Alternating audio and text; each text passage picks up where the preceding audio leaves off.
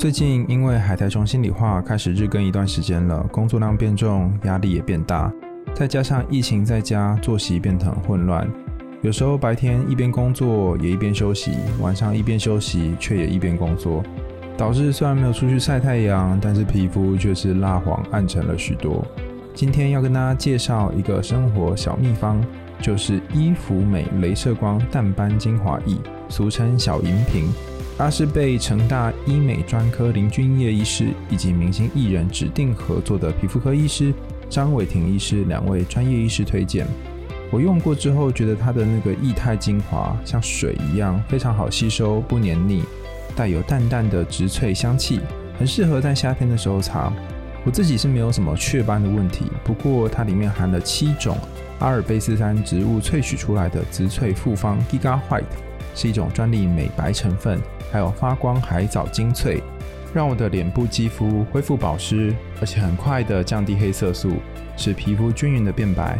感觉脸上的粉刺也变少了，皮肤变得比较光滑。伊芙美的镭射光淡斑精华液，无论在官网、百货公司或是 SPA 馆，一瓶会员价都是二九八零，因为全部都是卫生署公告的美白有效成分，成本真的非常高。伊芙美因为很开心第一次跟海苔熊心里话合作，特别帮大家剪掉一张大钞。只要一九八零元，加上欢庆品牌九周年庆，所以现在购买再直接送两瓶一模一样的擦的镭射光给各位听众，等于是一九八零买一瓶再送两瓶，非常划算哦。但是只有限量三十组的优惠，而且限时优惠两个礼拜，卖完就没有喽。赶快点击节目栏当中的链接购买吧。小暖。嗨，欢迎来到我的森林，我是很可爱又很可口的海苔熊。海苔熊心里话，在这里陪着你。各位听众朋友，大家好，欢迎回到海苔熊心里话，我是海苔熊。今天要讲这个故事呢，是很久以前就有人敲碗说他想要听，可是呢，因为我一直忘记，拖拖拉拉，到最近在整理故事的时候，才突然又发现啊，要讲这个故事哈，赶快趁这个机会跟大家说一波哈，这就是大家所熟悉的故事，叫做青蛙王子哈。大家印象当中的青蛙王子故事是什么呢？给大家想几秒看看。我印象当中的青蛙王子是有一只恶心的青蛙想要亲公主，然后吃公主的豆腐。没想到公主亲了他之后，最后不情愿亲了他之后呢，这个青蛙呢就变成了一个风度翩翩的王子。好，这我印象当中的故事。但我后来发现，我去看原版的故事呢。完全跟这个段落不一样，所以是一个很新的、很特别的体验哈。那如果你一开始想象的青蛙王子也是如我刚刚想象的那个画面一样的话，那今天的故事会给你一个完全不同、颠覆的感受。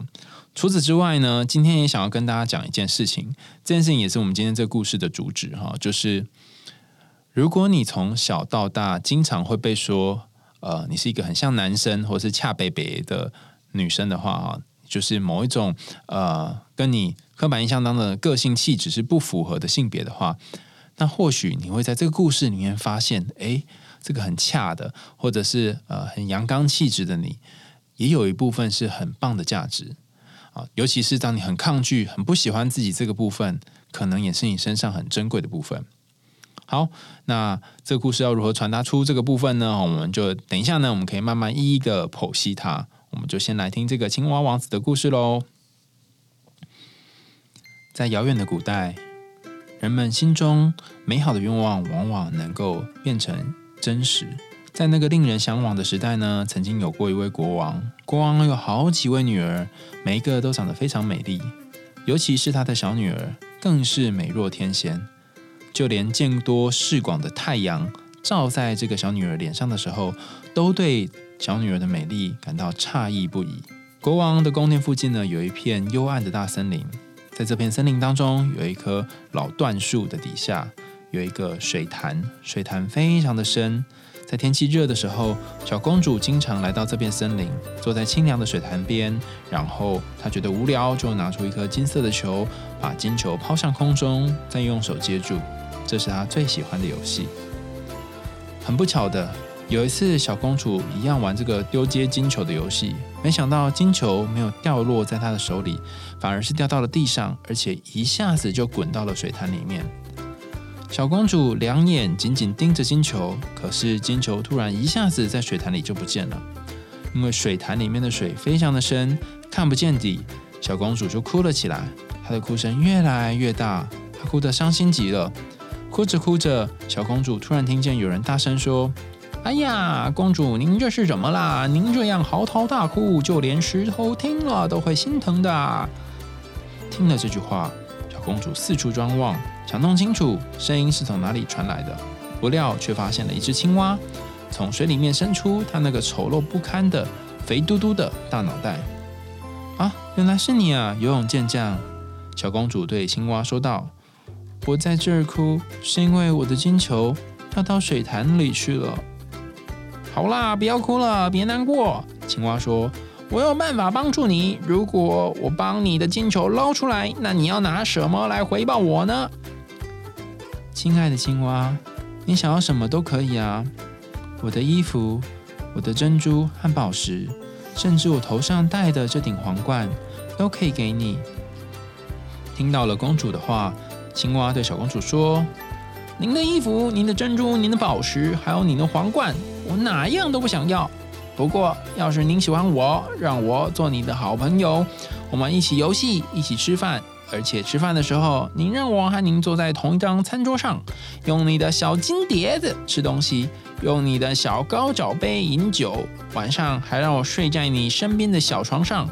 要是你可以答应这些，答应我所说出的这一些要求的话，我就潜到水潭里面去，把您的金球给捞出来。好的，太好了，小公主说：“只要你愿意把我的金球捞出来，你的一切要求我都答应。”小公主虽然嘴上这么说，但心里却想：这只青蛙可有够傻的，胡说八道！它只配蹲在水潭里和其他青蛙一起呱呱叫，怎么可能做人类的好朋友呢？青蛙得到了小公主的许诺之后呢，把脑袋往水里面一跳。就潜入了这个水潭里面。过了一阵子，青蛙嘴巴里面就咬着这个金色的球，浮出了水面，然后把金球吐在草地上。小公主重新见到自己心爱的玩具，心里面很高兴。她把金球捡了起来，然后拔腿就跑。青蛙在后面大叫：“别跑，别跑，带上我！我可跑不了您那么快啊！”尽管青蛙扯着嗓子拼命的叫喊。可是，一点用也没有。小公主对青蛙的喊叫根本不予理睬，而是直接跑了回家，并且很快的就把可怜的青蛙忘得一干二净。青蛙只好蹦蹦跳跳的又回到水潭里面去。第二天，小公主跟国王还有大臣们刚刚坐上餐桌，才刚开始用她的小金碟进餐，突然听见啪啦啪啦啪啦啪啦的声音，随着声响，好像有什么东西。顺着大理石的台阶往上跳，到了门口时，便一边敲着门，一边大声嚷嚷：“小公主，快开门！”听到喊声，小公主急忙的到门口看看是谁在门外喊。打开门一看，原来是那只青蛙正蹲在门前。小公主看到是青蛙，猛然的把门给关上，然后赶快的回到座位，心里面害怕极了。国王发现小公主一脸心慌意乱的样子，就问她说：“孩子，你怎么会吓成这个样子呢？该不会是门外有个巨人要把你给抓走吧？”“啊，不是的。”小公主说，“不是什么巨人，而是一只讨厌的青蛙。”“那么，青蛙想要找你做什么呢？”“哎，我的好爸爸，昨天我到森林里去了。”坐在水潭上面玩的时候呢，金球掉到水潭里去了，于是我就哭了，我哭得很伤心。青蛙就替我把金球捞了上来，青蛙还请求我做他的朋友，我就答应了。可是我压根没想到他会从水潭里面爬出来，然后一路跑这么远的路到这里来。现在他就在门外呢，想要进来我们皇宫里。正在公主说话这个时候呢，又听到了敲门的声音，而且是大声的喊叫：“小公主啊，我的爱，快点儿把门打开，爱你的人已来到，快点把门打开。你不会忘记昨天老断树下水潭边，潭水深深求不见，是你亲口许诺言。国王听了之后，对小公主说：“你绝对不能言而无信，快去开门，让他进来。”小公主走去，然后只好把门打开。青蛙蹦蹦跳跳的进了门，然后跟着小公主来到座位前，接着大声的叫道：“把我抱到你身旁啊！”小公主听了，全身发抖，但是她还是没办法，因为国王吩咐她要照青蛙的意思去做。青蛙被放到了椅子上，可是心里不太高兴，想要到桌子上面去。上了桌子之后，又说：“把您的小碟子推过来一点点，好吗？这样我们就可以一块儿吃了。”很显然，小公主很不愿意这么做，但她最后还是拗不过爸爸的指示，所以只好把金碟子推了过去。青蛙吃得津津有味，可是小公主却一点胃口也没有。终于，青蛙开口说：“我已经吃饱了，现在我已经有点累啦，请把我抱到你的小卧室去，铺好您的缎子被盖，我们就一起就寝吧。”小公主害怕这只冰冷冷的青蛙，连碰都不敢碰一下。一听她要在自己漂亮的小床上面睡觉，就哭了起来。国王见到小公主这个样子，就生气的对她说。在我们困难的时候帮助过我们的人，不论他是谁，之后都不应该受到鄙视。于是，小公主用两只纤秀的手指把青蛙夹起来，然后带着它上了楼，把它放在卧室的一个角落里。可是，当她刚刚在床上准备要躺下，青蛙就跑到床边跟她说：“我累了，我也想在这个床上睡觉。”请把我抱上来，不然我就要告诉你爸爸。一听到这个话，小公主勃然大怒，一把抓起青蛙，然后朝墙上使劲儿的甩过去。你想睡就睡吧，你这个丑陋的讨厌鬼！谁知青蛙才一落地，已经不再是什么青蛙了，一下子变成了一位王子，一位两眼炯炯有神、满面笑容的王子。直到这个时候，王子才告诉小公主，原来他被一个狠毒的巫婆施了魔法，除了小公主之外，谁也不能够把她从水潭里面解救出来。于是，遵照国王的旨意，他和小公主成为亲密的朋友和伴侣。隔天，他们将一道返回王子的王国。第二天早上，太阳上山的时候呢，一辆八匹马拉的大马车已经停在了门口。每一只马的头上都插着洁白的羽毛，晃呀晃的，身上有金光闪闪的马具。车的后面呢，站着王子的仆人，就是忠心耿耿的亨利。在亨利的主人，也是王子呢，被变成了一只青蛙之后，他悲痛欲绝，于是他在自己的胸口上面套上了三个铁箍，就是用铁做成一圈，然后呃束住自己的胸口，这样。他太害怕自己的心会因为悲伤而破碎不止。马车来接年轻的王子回到他的王国去，忠心耿耿的亨利就扶着他的主人和小公主一起上了车厢，然后自己又站到车后，然后准备驱车呢回到他们的王国。上路之后不久呢，就听见噼里啪啦的声响，好像有什么东西断裂了。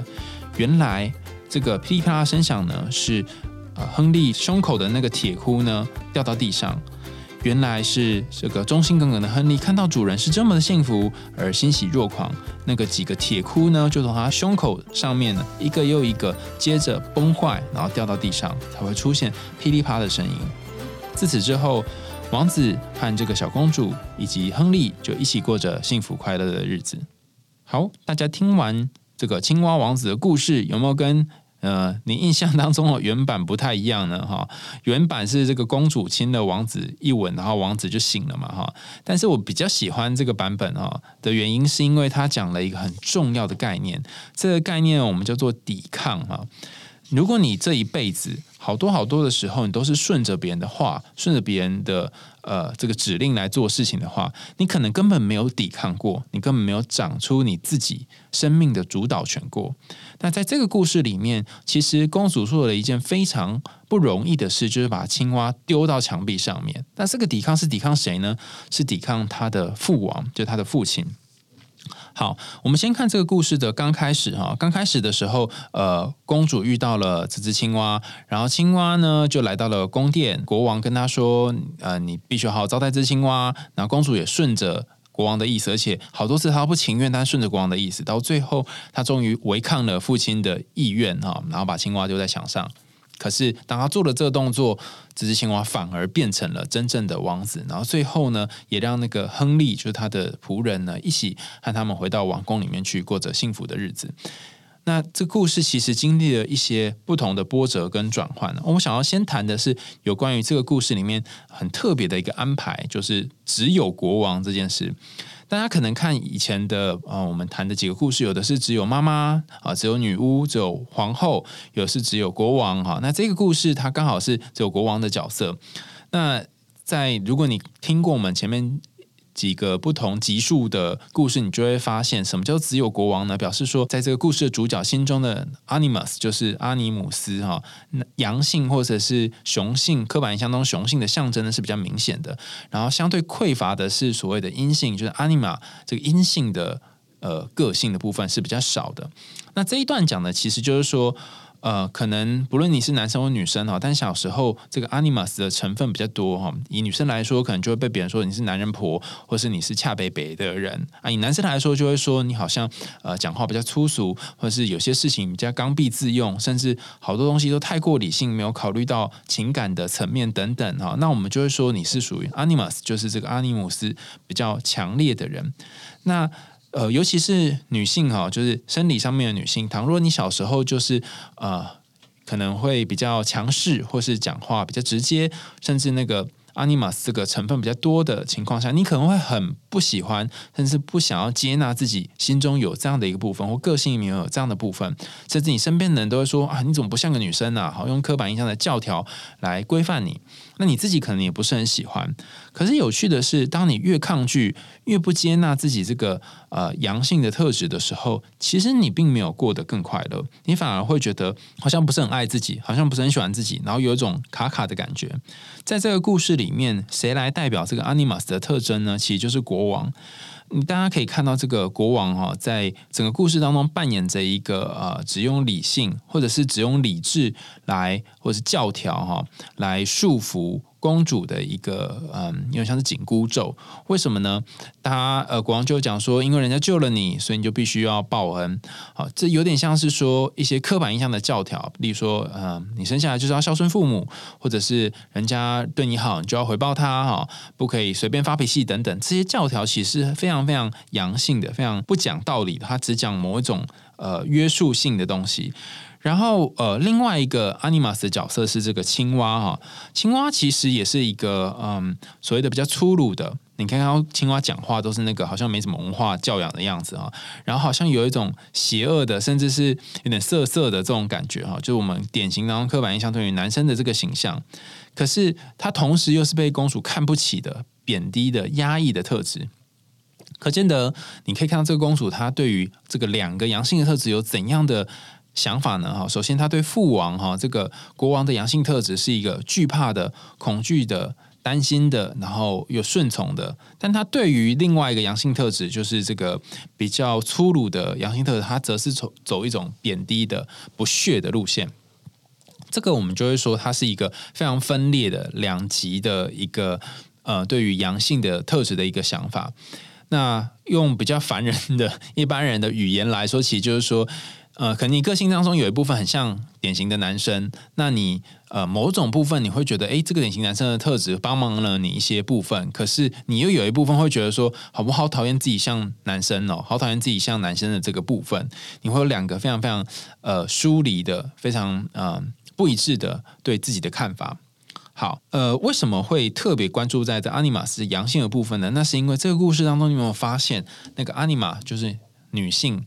阴性的部分比较少出现，也就是说，皇后的部分不见了。呃，皇后部分不见了，代表说这个公主她比较情感的层面，或比较能够同理的层面，比较能够包容，就是照顾的层面不见了。所以她对于青蛙就只有那种，要么你就上来，不然我就大哭这种两种选择，并没有中间的比较成熟的应对的方式。那相对于这个。Animus 这个很冷酷的、很理智的，或是不讲道理的这个国王呢，其实应该要有一个皇后去做某种平衡。可是因为刚刚有说这个。公主生长在一个单亲家庭里面哦，所以她的皇后的角色是消失的，或者是没有出现在这个故事里面。所以这个不平衡就必须促使的这个小公主呢，她得踏上她自己的自信化历程，也就是她得踏上自己转变、蜕变的这个历程。这个历程就让她心中那个温暖的或是接纳的自己可以长出来。好哦，在这里我想要特别讲一件事情哈，有些人他可能是从小到大都很习惯很硬的人。做什么事情有任何的感受，有任何的 feel 哈，或是有什么地方觉得有点痛、有点悲伤，他要习惯用防卫的、闪躲的或压抑的方式，不去面对这些感觉。可能这些方法在一开始有点用。但是人生总是会遇到鬼哦，有些时候你的金球就掉到水塘里面了，有些时候你就遇到一些意外，然后你会需要别的青蛙来解救你，你会需要别的人进入你的生命，你就开始很厌恶自己，你开始会出现一些很奇怪的感觉，甚至你会不想要让这些情绪、让这些负面东西出现，可你不得不让它出现，为什么呢？因为你再也压抑不住你的情绪了，它就会像潮水一样突然涌现出来。但这个压抑自己的感受，或用理性压抑感觉这件。事情其实很多呃阳性特质或者 animus 特质比较明显的人常会出现的部分，那尤其是那个经常不让自己感觉到痛的人，其实就是你的阳性特质太过的高过于这个阴性的特质。呃，你要怎么去面对这个压抑的感觉呢？倘若你就是以很习惯盯住你的人生的话，该怎么办呢？故事其实提供一个还不错的解决方法哈，就是你需要有某种愤怒或有某种发泄，然后你需要抵抗你心中那个阳性的特质，太过强烈阳性特质，在这个故事当中就是把青蛙丢在墙上嘛，好，那其实这是一个很重要的转类点了哈。当你跟这个呃很强大、很巨大 animus。的特质互相抵抗的时候，当这个小公主她终于忤逆哈，或者是违背父亲的意见的时候呢，她才刚好让这个完整的王子另外一个阳性的角色哈真正的出现。那我们转换成日常生活的语言，就是说。如果你从小到大被你的家人或是被家中的某些规范给规定，然后你觉得很束缚，觉得很痛苦，就很想反抗，可是你那时候都没有叛逆过，甚至你没有为自己做决定过，那你该怎么样才能够活出自己呢？第一件事情是你得要反抗家里面的人，你可能要把某些东西摔到墙上，当然不是什么盘子、玻璃杯之类啊，但是肯定要把某一些呃。你跟家人之间的连接用某种方式爆炸开来，那这个爆炸一开始听起来是很糟糕的，但是这个糟糕或许才有机会让你们一直受困的某种关系或某种状态呢，有一些转换的余地。在这个故事里面，就是呃，让青蛙变成王子；在你的人生脚本里面，就是呃，让原先很顺从的、不敢吭声的，甚至什么事情都听家人的这个自己，变成愿意为自己发声、愿意为自己说点话、愿意为自己做点什么的自己。所以，它也是一种蜕变跟转变的过程。那这个是在家中的过程哈，那有些时候我们也可以把它转换成到职场上面。有些人在职场上是烂好人，无法拒绝别人，甚至好多时候别人说什么，他说好好好，可以可以可以。可是有些时候，当你愿意去练习拒绝，反而是让你的生命可以对自己负责。一开始你可能虚情假意的答应了一些事情，可是后来你到后面就会觉得我好委屈哦，我好辛苦哦，我为什么要做这件事情？为什么当初要答应他？那当你终于理解自己的答应其实是某一种呃委屈，或是某种退让，某一种呃不得不才做这个选项的时候，其实你就会开始心疼自己，甚至会觉得我好痛哦，我不想要再这样下去，我不想再委屈了。于是你就开始抵抗，于是你会把青蛙丢到墙上。那当你做了这件事情，你就开始练习去拒绝一个人，开始练习画出你跟其他人之间的界限。那另外一个在职场或家庭以外的部分是有关于自我部分。自我部分是指，当你要真的成为一个公主，当你要真的成为一个完整的人，你要做的事情其实是接纳你心中那个不像公主的地方，接纳心中那个像 animus，就是阳性的这个部分。比方说，你要接纳那只青蛙，你要接纳呃你自己，呃心中也有一个有点像青蛙一样粗鲁的，甚至是不修边幅的部分。这个接纳往往是从抵抗呃一个更强大的阳性力量开始的。那这个觉察哈，并不是一个容易的事情。比方说，如果你是一个恰北北的女生哈，刻板印象当中恰北北的女生，你愿意喜欢那个恰北北的自己吗？如果你是一个被说男人婆的女生，你愿意喜欢那个男人婆的自己吗？反过来，我们从另外角度看，如果你是一个被说很娘的男生，如果你是一个被说好像呃没有任何男子气概的男生，你会喜欢这个很娘的没有男子气概的自己吗？你愿意开始喜欢这个自己吗？你愿意邀请他上你的床，跟你一起睡觉，和你共同用一个小金碟子吃饭吗？当你愿意做这些事情。当你愿意把那个你所排拒的另外一个个性呢，邀请他一起进来和你一起生活的时候，那这个时候你就有机会变成是一个比较完整的人。在这个故事的最后，我想跟大家谈，呃，有些时候我们的生命当中会遇到一个跟自己很不一样的人，在这个青蛙王子的故事当中，就是一个非常高贵的公主遇到了一个好像很恶心的青蛙。在《美女与野兽》的故事当中，就是一个非常漂亮的美女遇到了森林里面的一个野兽，但这个相遇并不是代表说你好像要委屈自己跟另外一个人在一起，反而是要你去面对你心中真实的感受。以青蛙王子的例子来说，他要面对的是我根本就很讨厌青蛙，我根本就没有办法接受我跟青蛙睡在一起。当他做出了这个巨大的抵抗，先有抵抗，才有接纳。当他抵抗青蛙王子，他才发现这个青蛙他是一个真实的王子。然后当他出现了王子这个身份之后，公主才爱上这个王子的身份。所以我觉得有些时候我们不要害怕会出现冲突或爆炸的场面，甚至这个爆炸是让两个人可以有融合或者是混合的这个机会，让你可以跟内在的自己或跟这个好像一直以来格格不入的家人有一些可以转换的余地。我觉得要成为自己，要成为一个真正的自己。要从练习拒绝开始，拒绝也就隐含着有可能会出现的刚刚讲的它的爆炸的行为。可是爆炸也可能会产生进一步的融合或进一步的完整。在今天的故事当中，我们讲了青蛙王子的故事，然后这个故事也跟大家典型脑袋里面想象的这个接吻版本有点不一样。不知道大家听了之后有什么感觉呢？有没有回想到自己是不是生命当中也有一些部分是自己所抗拒的呢？又到了节目的尾声啦，感谢大家的收听。如果你有想要听的故事呢，可以在 Apple Podcast 或者我的 Instagram 上面留言告诉我。然后我们也有开启那个小额赞助的功能，你可以到 SoundOn 的平台上面帮我家的猫咪呢买一两个罐头，他们会很感谢你的哈。那如果你想要听更多有趣的童话故事跟心理学知识的话，欢迎继续追踪我们的海苔熊心里话。我们下次见啦，拜拜。